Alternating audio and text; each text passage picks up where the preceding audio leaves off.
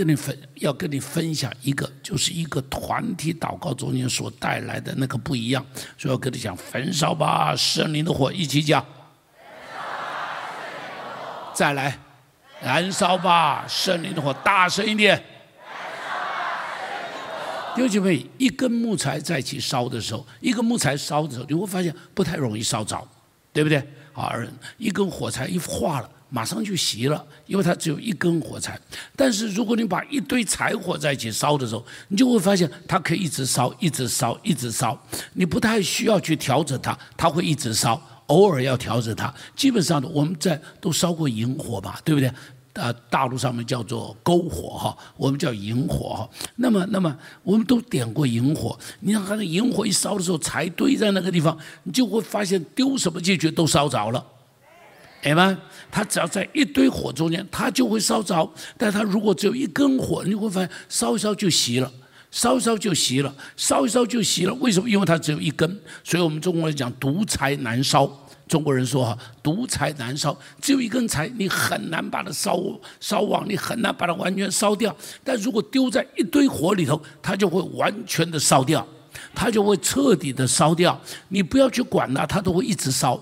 所以呢，如果你没有火，就怎么样呢？丢到火炉里头。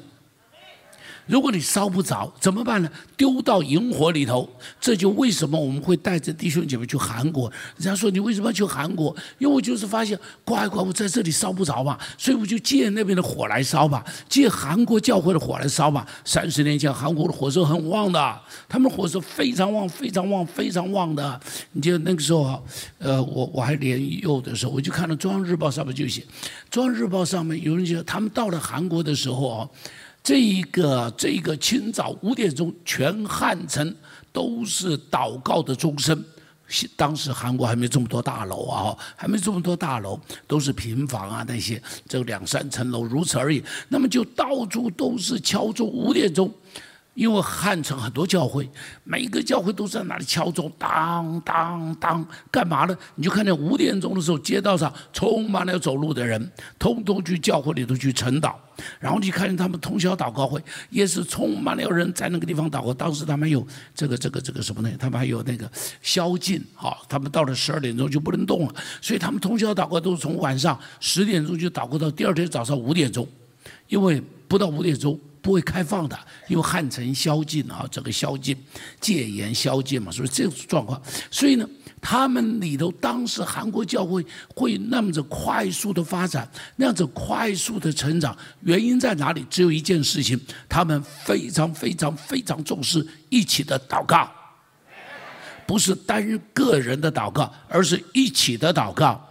弟兄妹，在华人教会里头有一个影响，我们受了佛教、道教的影响，我们都在乎的是个人修行，对不对？我们个人修行，所以一个人就跑到山上去，一个人跑到悬崖绝壁里头去。所以你如果在中国大陆会看到有一些庙修的，真是让你叹为观止啊！就在那种绝壁上边，居然可以修一个庙。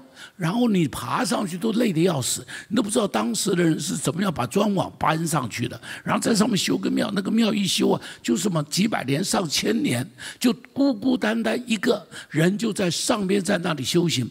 华人教会受这个影响很深，认为修行是个人的事，信仰是个人的事，所以什么东西都在讲个人。弟兄姐妹，在我们的信仰中间有个人的事，有个人在密室之中跟上帝的经历，这是有的。我们有关上门去祷告，在暗中的福，这是有的。但是我要告诉你，圣经中间非常非常非常强调大家一起的祷告，一起说一起的祷告。再说一遍，再说一遍，再说一次。世界中有很多这种一起的祷告，只是我们疏忽了。当我们讲祷告的时候，常鼓励你自己去祷告，没错，你一定要好好自己的祷告。但是我一定要讲，有一个恩典，有一个恩典，在各个教会中都非常疏忽的，就是我们一起的祷告。就是我们一起的，比方实际说从旧约里头，你看到摩西啊，摩西出埃及的时候，当他面对这个这个跟亚玛力人打仗的时候，知道摩西做什么？摩西是个老人家，摩西那时候已经八十来岁了，九十岁了，所以摩西做什么？摩西不能够做别的，但摩西可以做一件事情，叫祷告。摩西到山上祷告，不是他一个人，边上带着两个人，那两个人叫什么名字？一个叫亚伦，还有一个呢？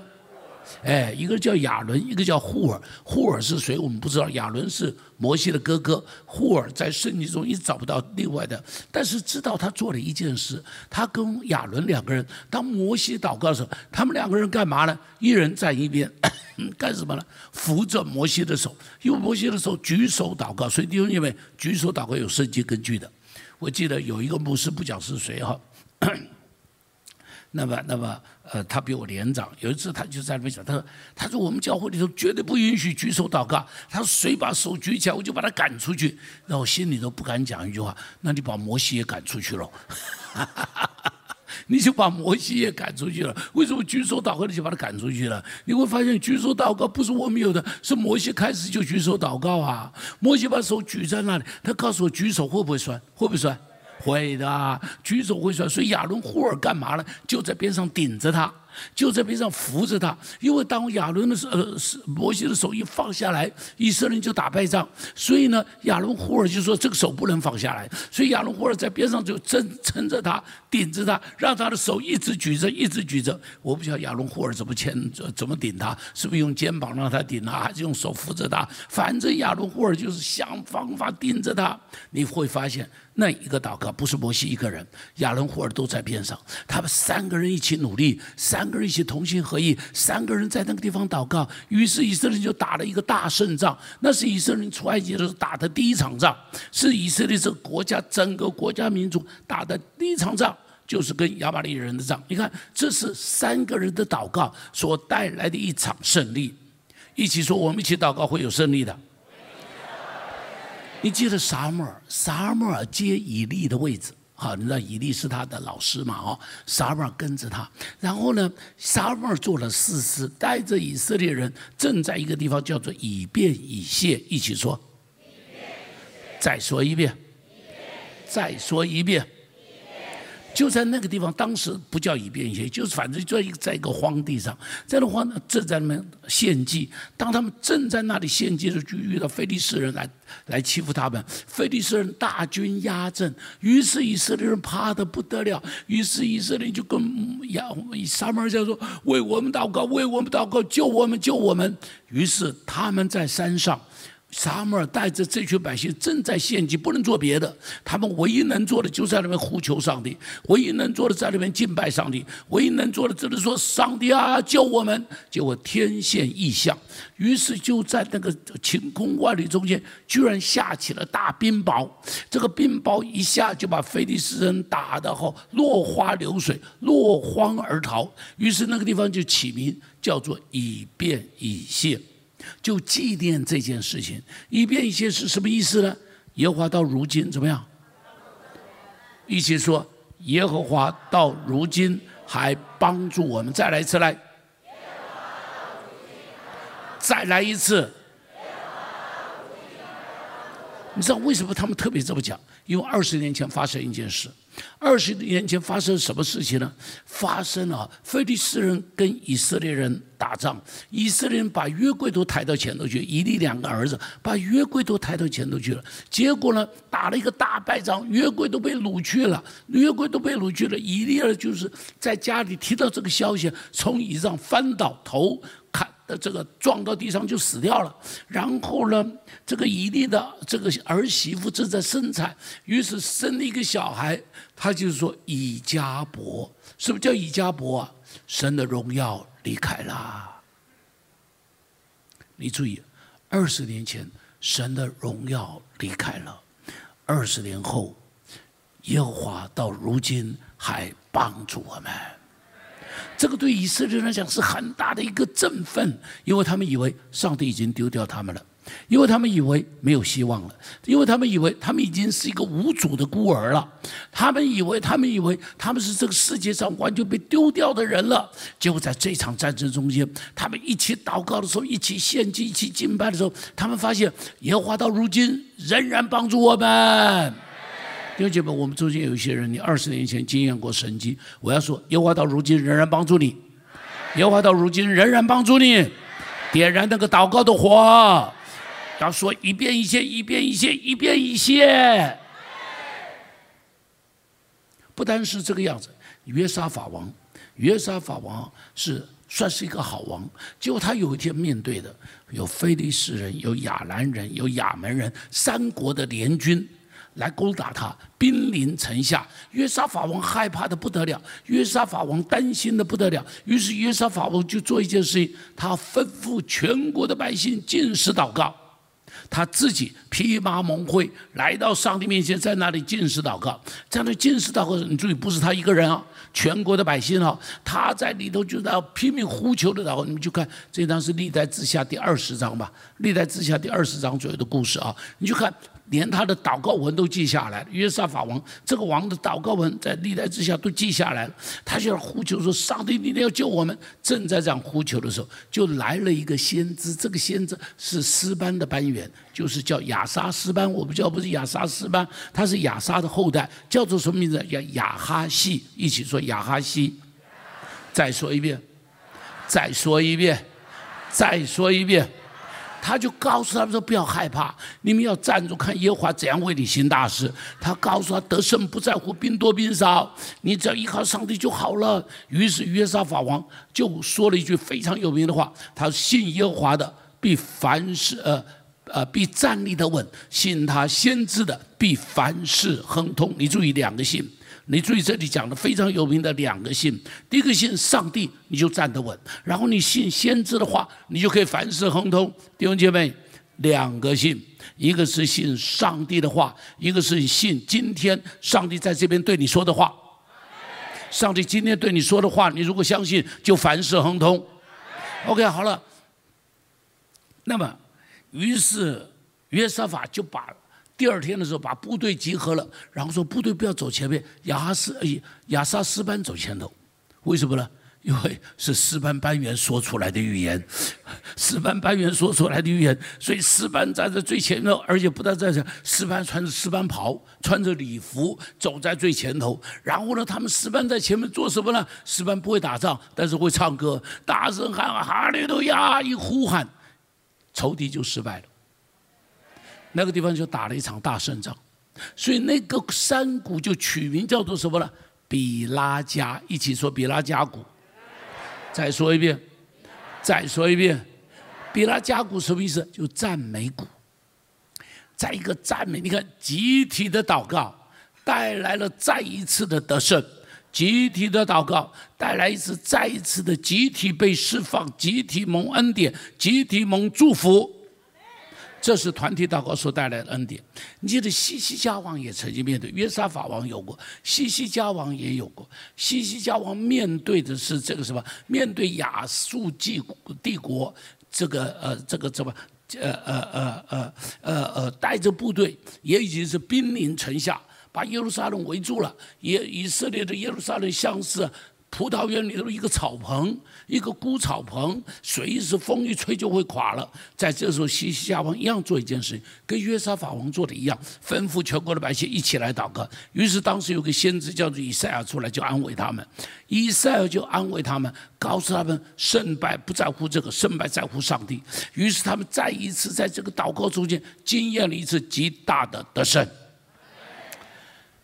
弟兄姐妹，台湾需要。大家一起来祷告，同意不同意？同意不同意？台湾吵得太厉害，蓝啊绿啊吵得太厉害，我就一直讲蓝绿干嘛吵？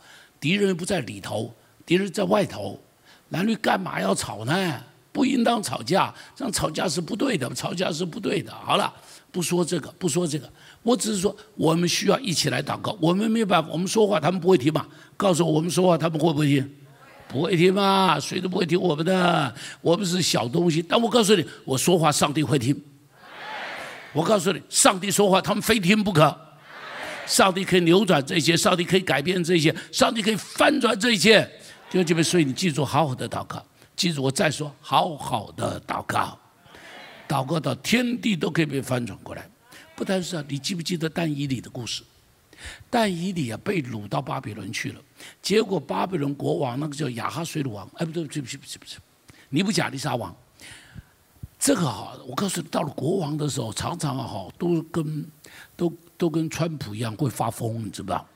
权力太大了，都会发疯。他做了一个梦，是一个噩梦，梦里头惊醒，然后说我不知道做了什么梦哎，然后就问说你们知不知道我做了什么梦啊？能不能告诉我做的梦是什么？神经病啊！你做梦，我怎么会知道你做什么梦啊？然后还要别人去回答他的梦。他说我答不出来这些，他就把那些术士啊、会解梦的人都找来。他说：“你们告诉我，昨天我到底做了什么梦？”他说：“拜托拜托，国王，你告诉我做什么梦，然后我把这梦解给你听。哎，这有道理吧？这不合理吗？”这国王就说：“我忘了。”我忘了，但你们一定知道。你说是神经病吧？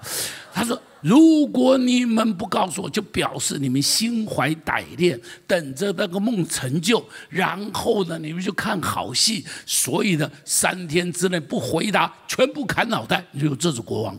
我告诉你，人有了权力的时候，一定要记住要特别谦卑。”我再说哈，我相信我们中间将来会有很多的人都越来越有权利。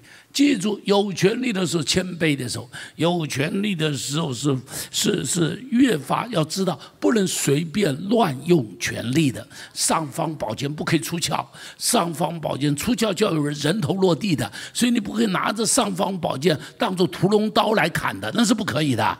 那是不可以的，所以记住不要有，不要有。我们中间不管你是什么权利，你是做老板的，拜托你不要随便乱用权力，不要随便在那里乱发脾气，那都是不可以的。所以你跟我会讲的时候，我们很多老板叫惯老板。什么叫惯老板呢？就是他在办公室里发脾气，谁都不敢说话，所以他说了最大，所以这就叫惯老板，这是不可以的。基督徒不可以做惯老板，基督徒要做好老板，一起说好老板。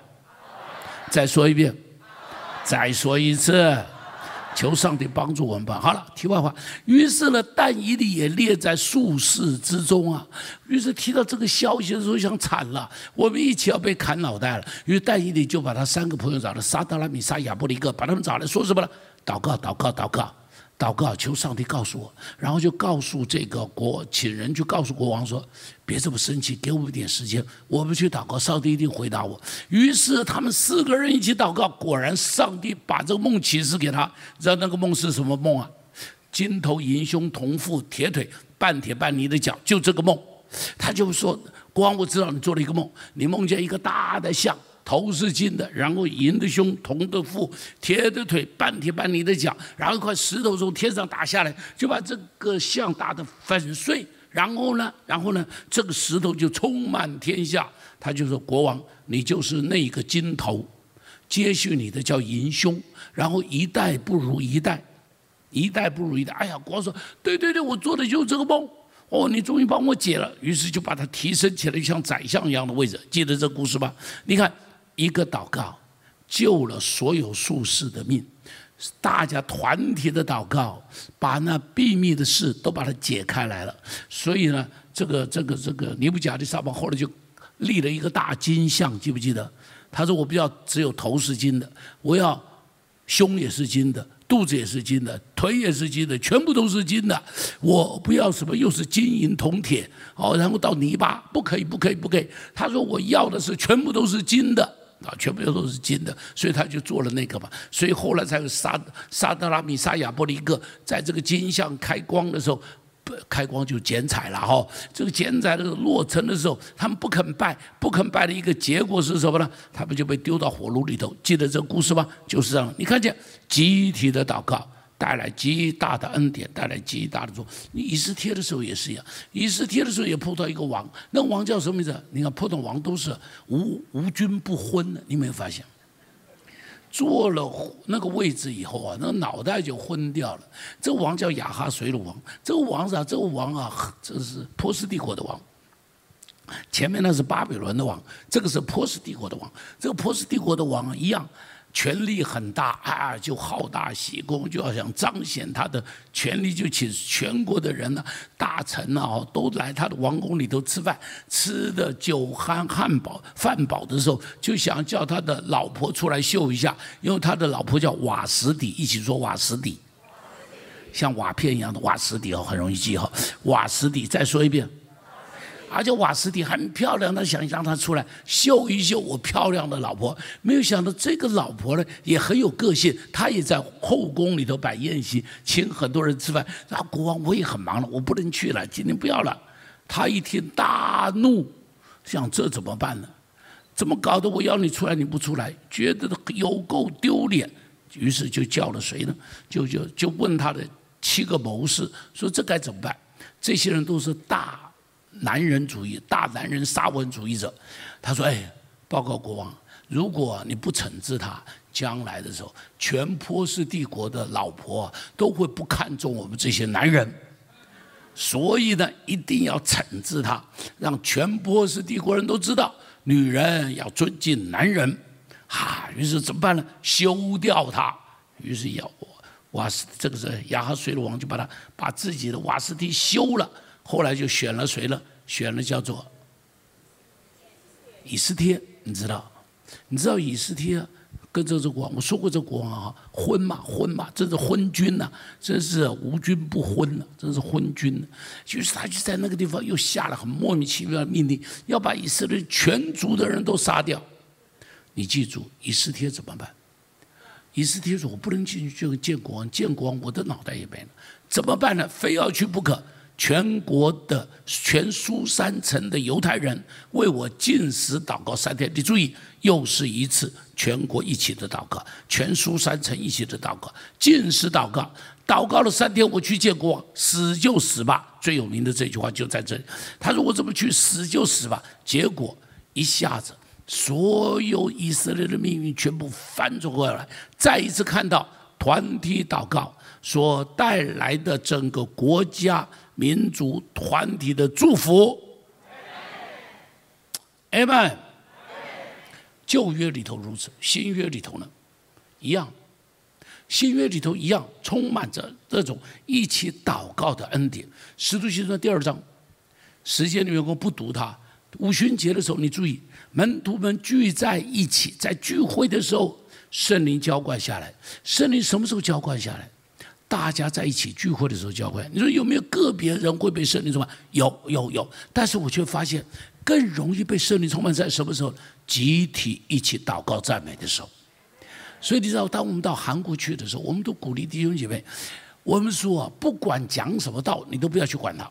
很重要的是，前边敬拜赞美的时候，我说弟兄姐妹，拜托你在那个地方，你要奋力的唱诗，拼命的祷告，把嗓子都把它喊哑。我记得赵贤夫每一次去都是哑着嗓子回来哈，啊对不对？行夫在哪呢？每次都哑着嗓子回来，他就在那个地方拼命的去呼喊。我说，因为当敬拜赞美，大家一起赞美的时候，人最容易被神灵充满。讲道的时候人还不容易，但是人在那里一起祷告、一起敬拜的时候，神的灵就会充满下来。弟兄们，不止在韩国那里上，在这里也是一样，在美和堂也是一样。在新店也是一样，在我们的聚会中间也是一样，所以请你在聚会的时候记住一件事情：奋力的赞美。台阶上的，台阶上的，奋力的赞美。特别我要说，离讲台越远的，你要越奋力的赞美，就可以拉近距离。哦，要不然的话，你真的会在聚会中间变成边缘人。哦，因为我做过那个地方，我就发现我变成边缘人了。因为大家怎么热都干我无，都与我无干，所以不可以。你可以坐在那里，但你的心要是热的，心不但是热的，要非常非常非常的热。底下的喊阿门，如果是五十分贝，你上边喊阿门要一百分贝。哈哈哈哈也给他掌声，给他掌声。耶！所以你会发现，原来在集体祷告的中间，人容易被圣灵充满。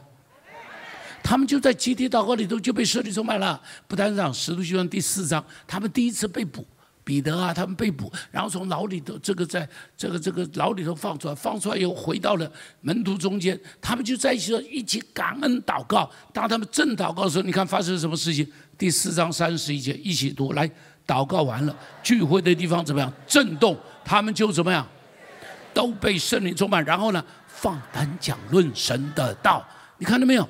当他们一起祷告的时候，祷告到一个地步，居然地都震动了。祷告大有能力。当然，你说啊，会不会正祷告的时候是地震？有可能，有可能。但是呢，他就在祷告的时候地震嘛，哈利路亚。就如同有一次我们在这里正在祷告的时候，突然间地震来了，记不记得？我们有过两三次哎，我们在这里祷告的时候，哇！我说我们真经验使徒行传时候的地震哦，真是经验使徒行传时候祷告的时候发生地震哦，真是很有 power 的。不能在使徒行传第十二章，你记得西律王捉拿的彼得，把他放在监里头，准备第二天要砍脑袋。于是啊，于是发生一件事情，发生什么事情呢？教会就在那里祷告，彼得在牢里睡觉，记不记得？彼得在牢里睡觉，睡得太熟了，大呼呼声震天，呼声震天，表示他心里头很安呐，心里头没事啊，明天砍脑袋就砍脑袋，他心里很安。于是安到一个地步，叫都叫不醒。于是天使来，就用手摸摸他的。乐旁哈他的痒啊，撩他的痒啊，因为不行嘛，所以就把他弄醒。弄醒以后，他以为自己在做梦。天使跟他讲说：“来来来，出来，门开了，你走出去。”于是他就走出去。不但第一道门开了，第二道门也开了，他也走出来了。这时候他才发现：“哎呀，原来不是做梦哦，原来我得救了。”你注意，他没有祷告，他在睡觉。谁在祷告？谁在祷告？教会睡不着觉。教会想着彼得明天砍脑袋了，教会就在那边通宵祷告啊，告诉我他们祷告什么？哎，他们祷告是感谢上帝，彼得终于走了，哈利路亚。告诉我会是这个吗？不是吧？他们在那里祷告的一定是什么？上帝救彼得，上帝救彼得，他们哭的肠子都断了，你知道吗？哭声震天呐！哎，这个时候彼得呢就想：我去哪？我去哪？哦，对的，对的，去教会。他们在那里祷。对不起，当时没有叫教会了哦。还要去那里？他们在那里祷告。一去，果然他们在那里祷。他在那里叫门。于是，一个使女，那个使女叫做罗以，一起说罗以，不是罗敏了，不是我们教会的罗敏了，他叫罗以。再说一遍，罗以。罗伊一提到提到说，哎，彼得的声音，高兴的门都忘了开，跑进去告诉告诉其他大官说，彼得出来了。别人说神经病的，彼得关在牢里头，上帝要救彼得，救彼得，救彼得，还在那里继续祷告。他说彼得出来了，你不要吵，撒旦退我后面去，上帝要救彼得，救彼得，救彼得。很有意思啊，这群人一起祷告，祷告到彼得出来了，但他们却不相信自己祷告会蒙应允。像不像我们啊？像不像嘛？像不像？奉主任祝福你，你的祷告是有权柄的。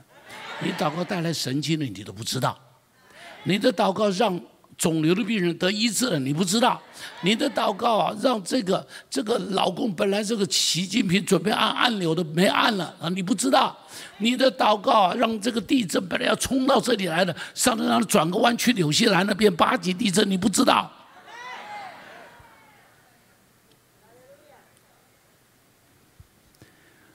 一起说：“我祷告有权柄。”你祷告有权柄的，你祷告发生了很多的神迹，因着你祷告，可能有人的心柔软了，就接受耶稣了。哎呀，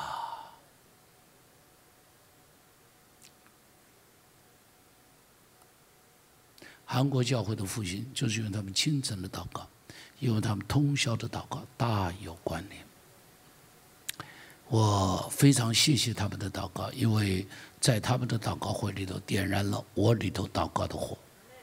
因为他的祷告把我带到我的五旬节，因着我的五旬节把新地教会改变，因着我的五旬节带来了台湾新店教会的改变。弟兄姐妹，弟兄姐妹，非常谢谢，一把火烧一把火。弟兄姐妹，上帝给我们团体祷告是大有权柄。你现在马太福音十八章十八节到二十节，一起来读，这个要一起读。来，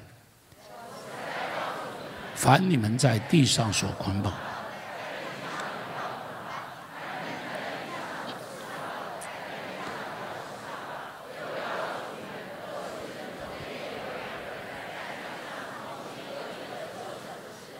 我在天上的父必为他们成全，因为无论在哪里。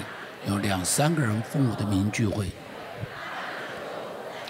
你注意这里提到说，你们捆绑我就怎么样捆绑，你们释放我就怎么样释放。下边特别提到两三个人奉我的名求，换作说这个权柄给谁？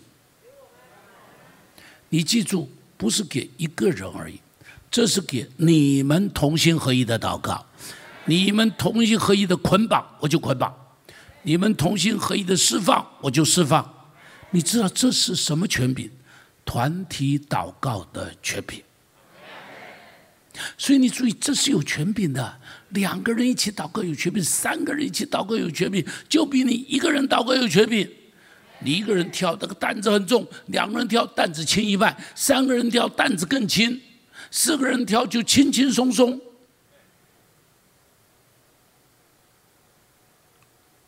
弟兄姐妹，这一个权柄是旧约没有的，是新约特有的，是上帝特别说的，是耶稣特别说的。所以你不要放弃这么大的恩典。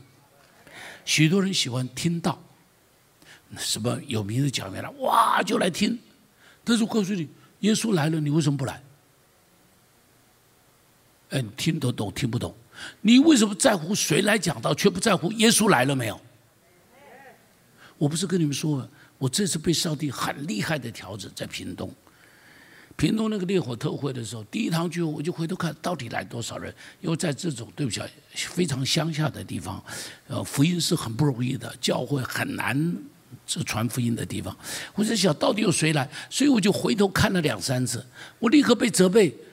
上帝说：“你那么在乎人来了没有？你都不在乎我来了没有？”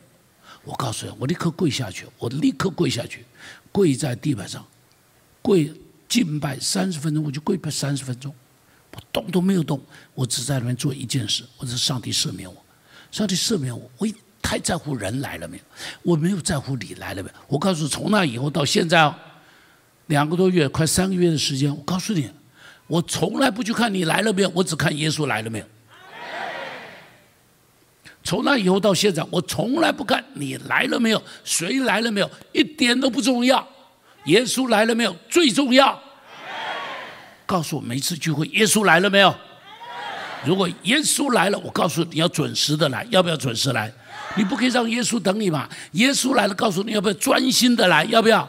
你不要一边在那聚会，一边看你的手机，谁打来来了？有什么新闻了？有什么好看的图片了？告诉你，那里哪里有耶稣重要？耶稣在这里，你还看那些干嘛？我告诉我，如果耶稣来了，告诉我们中间有没有神迹？有没有神迹？有没有神迹？愿他兴起，他的仇敌就要失散。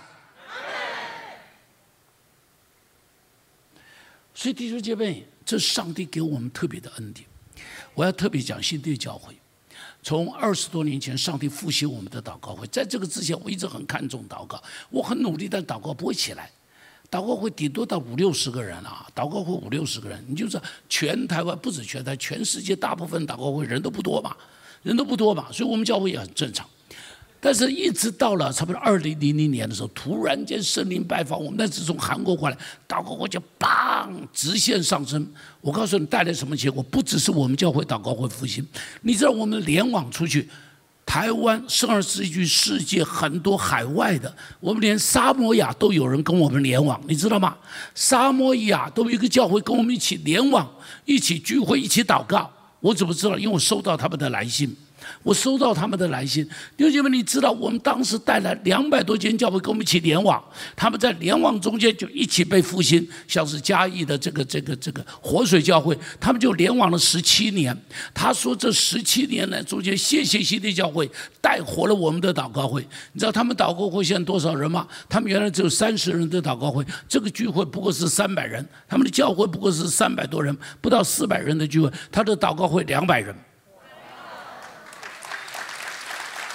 要鼓掌，热情的鼓掌。他的祷告会两百人，所以你知道他在嘉义地区就变成一个非常热情的一个聚会，非常热情的一个教会。好，他非常热情的一个教，很多啊，包含我们所有分出去的教会，每一间教会的祷告会都是热情的，因为从这里把火带出去了嘛。你看江子翠的教会的祷告会，热情的吧？林清忠的祷告会，热情的吧？吴文郎的祷告会，热情的吧？连我们竹北的祷告会都是热情的吧？亲爱的弟兄姐妹，你不要轻看，你不要轻看。所以我们一直讲说，主日崇拜受欢迎是讲员受欢迎，祷告会受欢迎，谁受欢迎？谁受欢迎？弟兄姐妹，上帝在我们中间点燃了这把火，上帝也借着这火去点燃了其他的教会，包含我们的烈火特会，都是一直在烧这把火，在烧这把火。所以，所以，所以，你在新的教会中间，你要有份于这一个圣灵的工作。这是一场祷告的复兴的运动，你要有份于这个祷告复兴的运动。所以我常常讲，在西地教会，如果只来参加主日崇拜，就像吃饺子啊，只吃饺子皮，不吃饺子馅儿。告诉我，吃饺子啊，要连皮带馅儿吃，对不对？你只吃馅儿也不好吃，只是在嚼那个肉，没什么好吃的。你就是要连肉带菜带皮一起吃才好吃。馅儿饼也是一样嘛。告诉我，馅儿饼是不是要一口咬下去，那个汁啊就不飞出来，啊，那才好吃嘛！来到新天教会也是一样，你不只要参加主日崇拜，你要参加祷告会，你不但要参加祷告，我告诉你，你要参加我们教会所特有的叫做导读小组，一起说，再说一遍，再说一遍。这不是我们发明的，是李长寿弟兄发明的，是聚会所发明的。他们用这个牧养了他，全世界哈，全世界大概上百万的会众都用这一招，让他们全部都牧养了。大家喜欢读经，喜欢祷告。你知道导读小组不是一个枯燥无味的，导读小，我们昨天有没有人参加导读？一定有，举手一下，举手一下，举手一下。OK，同意不同意我？导读非常兴奋，同意不同意？导读的时候，神的话活了，同意不同意？导读的时候，你会发现上帝在对你说话了，对不对？像我刚刚读的那节经文，我说愿神兴起他的仇敌四散。我告诉你，前两天导读用的，前两天我就兴奋的不得了。我知道上帝兴起他的仇敌就会四散，我里头的害怕就不见了，我里头的担心就不见了。所以，请你来参加我们的导读，我们的小组小组长，拜托你，现有的导读小组之外，再去带几组。把你的小组里头的培养出来会带，其他人跟着一起带。就像昨天，呃呃呃，寇少他们也在推导读，他会后跟我讲，他张哥真好，他那个导读以后神的话就有滋味了，真的是。平常你读它只是一个知识，但是导读以后，神的话就变成了粮食，变成了东坡肉，就变成了盐酥鸡，就变成了葱灵鸡，就变成了。